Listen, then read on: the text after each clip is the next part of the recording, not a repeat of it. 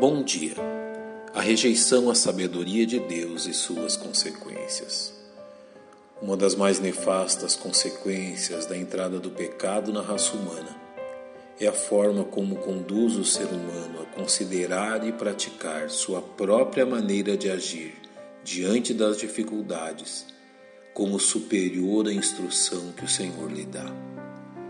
Infelizmente, a prática nos ensina que este comportamento diz respeito também àqueles que foram regenerados para uma nova vida em Cristo, tantas vezes convencidos pelo inimigo ou mesmo por seu próprio coração, agirem de forma independente das instruções do Senhor.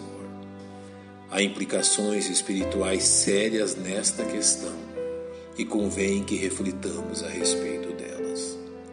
Primeiramente, Entendamos que resolver os problemas por minha própria sabedoria significa que rejeito a sabedoria de Cristo como a forma escolhida por Deus para meu auxílio. Ao escrever aos Colossenses, o apóstolo Paulo nos deixa claro a imensidão e poder desta sabedoria divina, para que os seus corações sejam consolados estejam unidos em amor e enriquecidos da plenitude da inteligência, para conhecimento do mistério de Deus e Pai e de Cristo, em quem estão escondidos os tesouros da sabedoria e da ciência.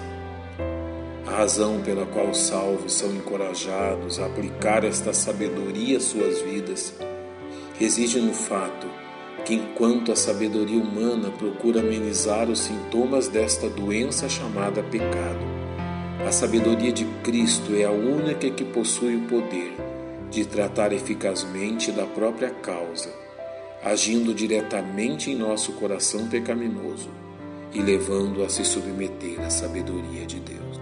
Em segundo lugar, agir por minha própria sabedoria, rejeitando a sabedoria de Cristo, demonstra meu desprezo pela abundante oferta a mim oferecida da parte de Deus.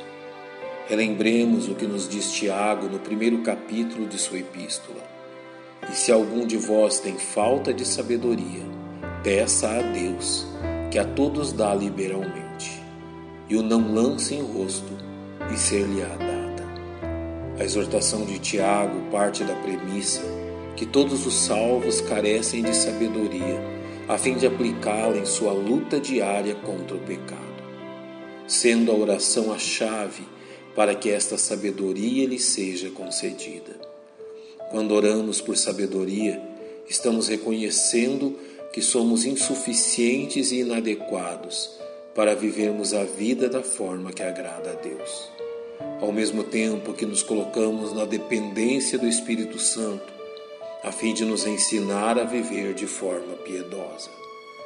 Ao dizer-nos que esta sabedoria nos é concedida liberalmente, Tiago nos recorda que não há limites a este suprimento, pois nossa petição encontrará sempre a mesma resposta da parte do Senhor: ser-lhe-á dada. Finalmente, o fato de rejeitarmos a sabedoria do Senhor em prol de nosso próprio discernimento é demonstração clara da incredulidade na bondade do Senhor para conosco. Tiago deixa este fato claro ao nos exortar a respeito da forma pela qual devemos clamar a Deus por sabedoria. Peça, porém, com fé, em nada duvidando. Quão importante é que os salvos em Cristo reconheçam que na origem de sua tentativa de viver, tendo por base sua sabedoria própria, reside a incredulidade nas promessas de Deus. Tiago não deixa dúvida sobre o resultado de nossa incredulidade. Não pense tal homem que receberá do Senhor alguma coisa. Ou seja, enquanto a incredulidade estiver presente em nosso coração, o Senhor não nos concederá a sabedoria que necessitamos. É preciso primeiro um passo de confiança e dependência, para que então essa sabedoria nos seja dada. Que a exortação do sábio fale profundamente ao nosso coração, modificando, se necessário, nossa atitude. O temor do Senhor é o princípio do conhecimento. Os loucos desprezam a sabedoria e a instrução. Pai, nós te agradecemos pela abundante sabedoria colocada à nossa disposição por tua palavra. E agradecemos em nome de Cristo, nosso Salvador. Bom dia e que Deus lhe abençoe.